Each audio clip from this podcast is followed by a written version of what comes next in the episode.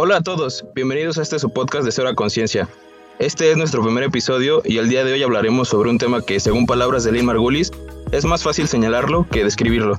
Mi nombre es David Arriaga, comenzamos.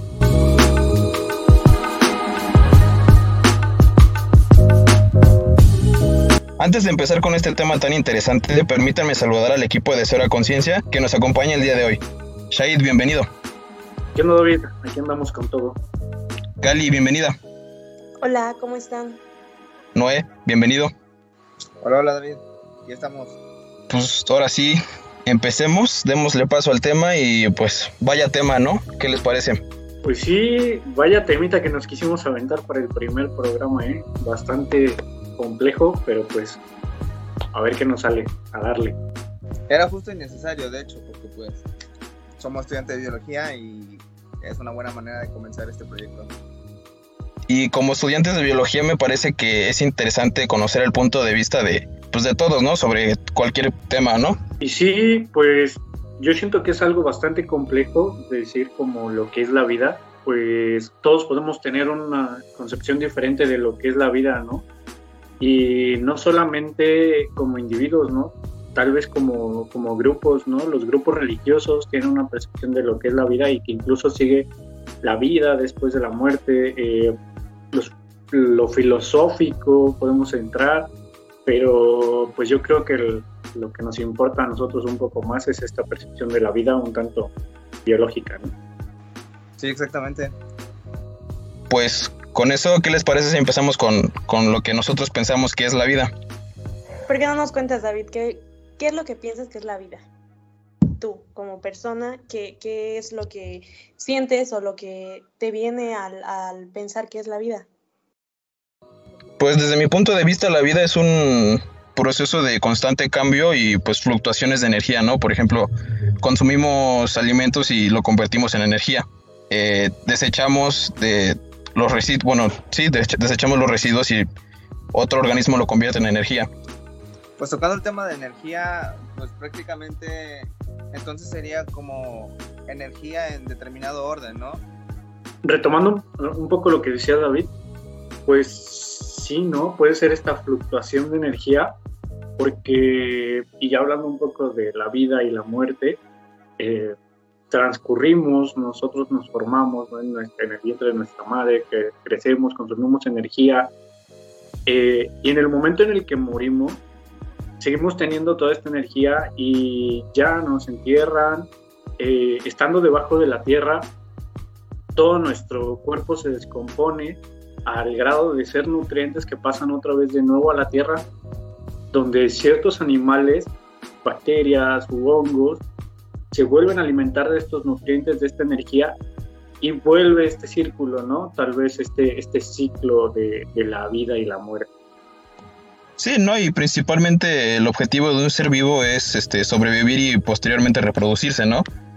Pues yo tengo algo como más simple, ¿no? Desde el momento en que decidimos que este iba a ser nuestro primer tema, sí me causó como conflicto, porque es como les decía ya antes, no solamente es como el enfoque biológico, sino esto ya es de tu persona y de tu perspectiva, ¿no? Porque nosotros podremos explicar una cosa, pero pues para las diferentes personas que nos escuchan, eh, su punto va a ser otro, ¿no? Para mí, eh, yo digo que es el periodo en el que algo, y digo algo porque no puedo solamente puntualizar en alguna en algún este animal o en alguna planta entonces por eso digo algo entonces eh, esto va a nacer se va a reproducir y pues al final se va a morir. Continuando con lo que dices Gali, este, pues sí, al final de cuentas, también tomando lo que había dicho Shahid, eh, la vida es un constante ciclo, es cambiante, pero es un ciclo al final de cuentas. Inclusive nosotros como humanos tenemos esa característica que es la conciencia. Técnicamente nuestro cuerpo se formó, al menos el mío, hace unos 20 años, tomando la materia que ya existía, solo transformada, eh, se ordenó y a partir de ese momento en el que tuve conciencia, pues ya soy yo vivo y ya soy yo como un organismo, pero en realidad eh, todo lo que me conforma o mi estructura siempre ha estado aquí y, aunque yo muera, pasará a, otras nuevas este, formas de vida o inclusive formas no, no vivas. Y retomando eso de algo de Gali, pues hay seres por así decirlo, que como ahorita vamos a ver, no cuentan con las, las cualidades, ¿no? De lo que puede ser un ser vivo, que, que ya veremos, por ejemplo, los virus, ¿no? Que nos meten en problemas de, en esto de qué es la vida, ¿no? Sí, y de hecho, técnicamente a la naturaleza y a los seres vivos eh, no les importa estar vivos y no les importa ser clasificados y no, no les importa que haya un orden, ellos simplemente están y ni siquiera se dan cuenta de que están. Entonces, eso de clasificación, de si están vivos o no, pues ya es eh, un punto de vista muy, muy de nosotros como humanos de, querer ordenar todo. Y sí, el debate con los virus, que si están vivos o no, eh, nos meten un aprieto enorme a nosotros como biólogos. Y es que amigos, les tenemos que ser sinceros, tal cual. Eh, a pesar de que los biólogos estudiamos la vida en todas sus formas, en todas sus, sus constituciones, eh, aún no tenemos un consenso como tal de lo que es la vida. Se nos hace tan complejo, hemos llegado, eh, todos nos hemos preguntado qué es la vida y, no nos hemos puesto de acuerdo ni hemos puesto un consenso de lo que en verdad es la vida. Podemos definir lo que es la vida porque la encasillamos en diferentes características y gracias a ello nos guiamos pero de ahí en fuera no tenemos un concepto tal cual, todos unificados. Es tan difícil definir la vida como las diferentes formas en las que ella se representa, ¿no? La, la misma vida. Bacterias, hongos, animales, plantas. Es muy difícil. Y bueno, ¿qué les parece si tocamos un poco de lo que realmente sí conocemos, que es qué es la vida desde el punto de vista del biólogo? Y es que es, como ya lo dije, es bastante complejo, pero pues aún así lo podemos encasillar en bastantes, en bastantes características, ¿no? De lo que algo está vivo o no vivo. Para empezar, eh, creo que uno de los factores importantes para definir algo que está vivo es que se puede reproducir, ¿no? Por, por sí mismo. Una bacteria puede reproducir otra bacteria, y un ser humano puede reproducir otro ser humano. Bueno, no por sí solo, pero con otra persona lo puede hacer. Entonces yo creo que la reproducción es un factor importante. Eh, sí, pero no. Eh, yo entiendo lo de la reproducción. Sin embargo, eh, la mula, por ejemplo, la mula no es un ser vivo porque no se reproduce. Es decir, el caballo se reproduce con el burro y de ahí sale la mula. Pero la mula ya no tiene descendencia, entonces no tiene vida. Sí, justo entro en el debate de, pues, en este enorme debate de qué es la vida. Eh, bueno, las características que algunos comentamos van a ser como aplican pero probablemente no apliquen a todos. Entonces, justo ahí entra el debate este, de qué es la vida y qué es lo que está vivo. Pues sí, no simplemente es una característica. Por ejemplo, la siguiente característica que no presentan los virus, por ejemplo, es la del metabolismo. ¿No? Ellos están inertes en un medio, llegan a un medio en donde pues pueden proliferar, como por ejemplo una célula, una bacteria, y utilizan su maquinaria y se reproducen en sí, ¿no? No tienen un metabolismo, no, no se mueven. Claro, y acabas de tocar un tema súper importantísimo, ¿no? Los, los virus, también otra cosa que nos pone en jaque a, a, todos los biólogos, porque incluso hay todo un debate, ¿no? Atrás de ellos, de que si son vivos, no vivos, que si se reproducen o no se reproducen, se mantienen sin inertes, que si son como una semilla o son como una USB con información, pues, pues son bastantes. Pero podemos ver que, que existen varias características que tienen los, los seres vivos. Una de ellas pues es la reproducción y como ya lo dijo Gary, no todos la cumplen, pero si cumplen con la mayoría de estas, de estas características, pues ya podemos decir que es, es un ser vivo, ¿no? Por mencionar las, las demás características está la adaptación, el crecimiento y la homeostasis, ¿no? Que son estas las características para que nosotros los biólogos digamos que algo que observamos está vivo. Por eso al inicio de, este, de este podcast dije que a palabras de Lynn Margulis es más fácil señalar que está vivo que describirlo. Pero explícanos un poco mejor qué es la homeostasis para personas que no somos tan letradas. Bueno, la homeostasis es un proceso en donde se mantiene un equilibrio, ¿no? Dentro y fuera de, por ejemplo, una célula o un organismo. Sí, justo una de las características de la vida es mantener un orden y una delimitación.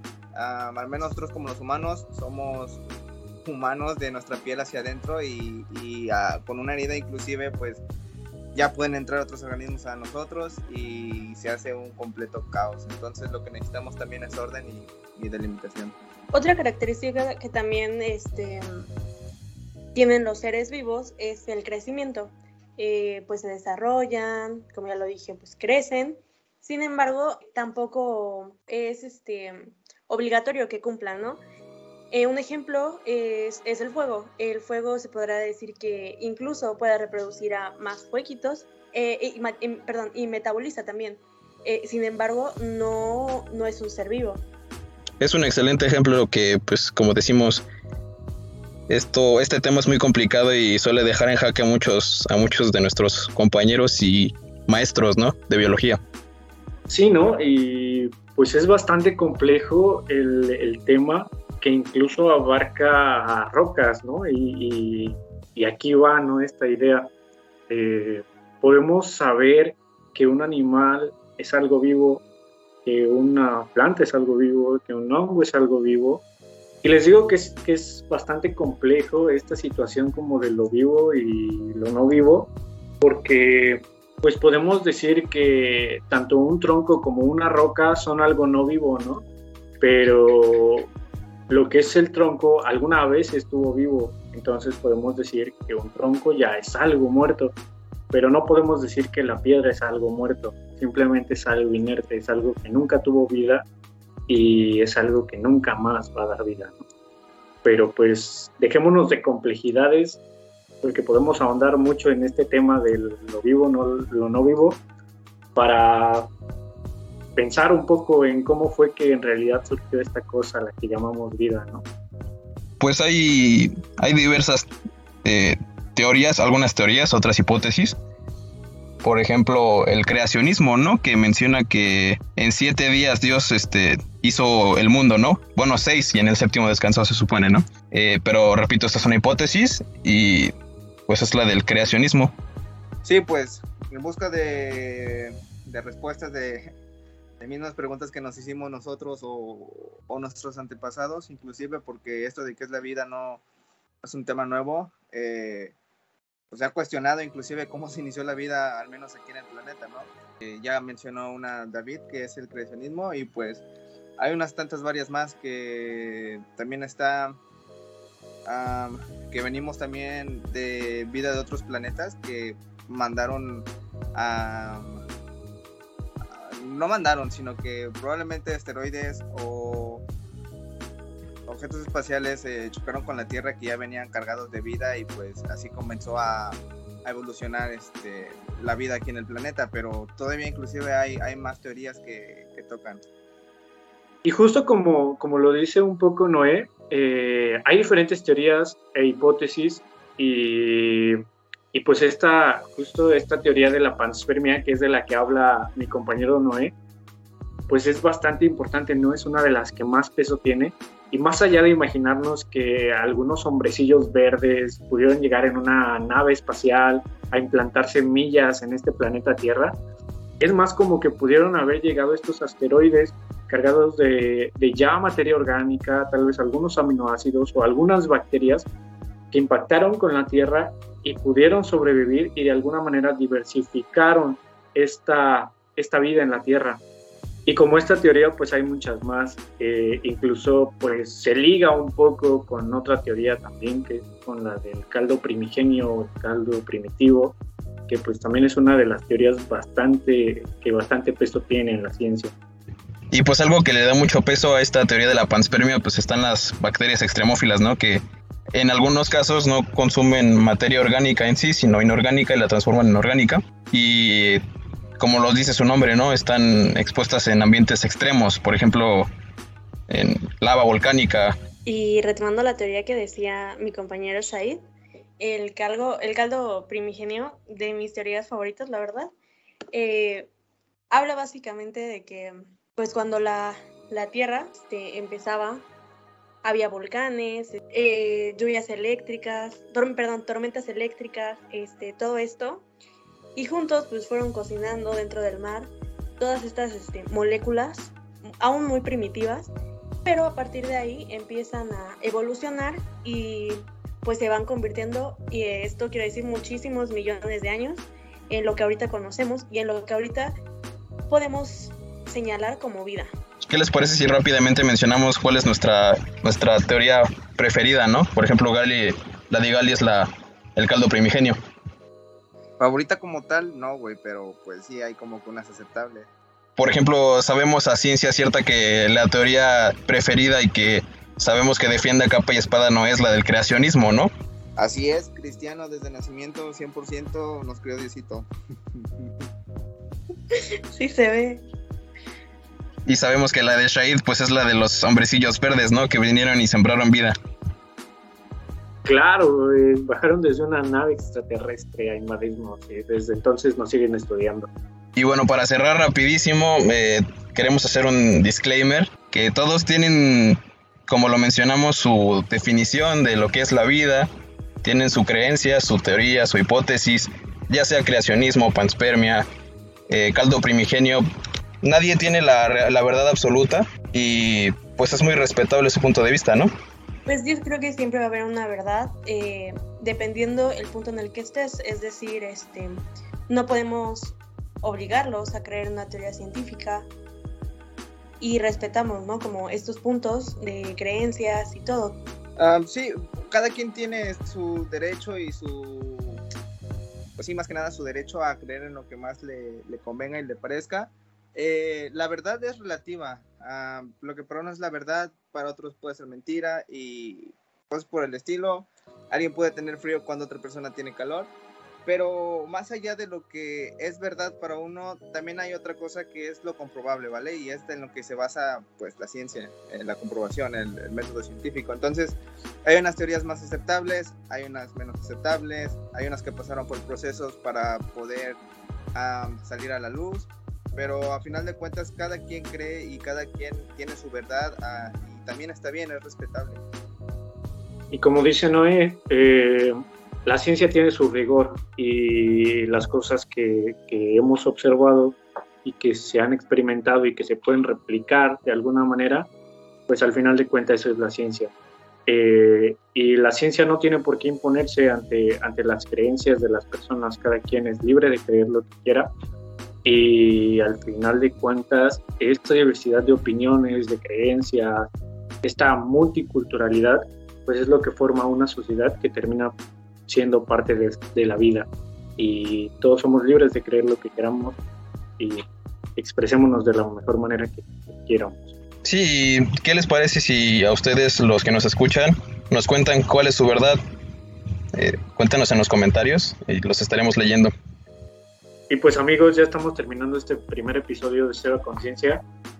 Y para no haberlos dejado con la duda existencial, pues aunque les dejamos en libertad qué es para ustedes la vida, aún así llevamos un rigor científico y podemos definir la vida, eh, los biólogos, desde todas las características que ya habíamos mencionado.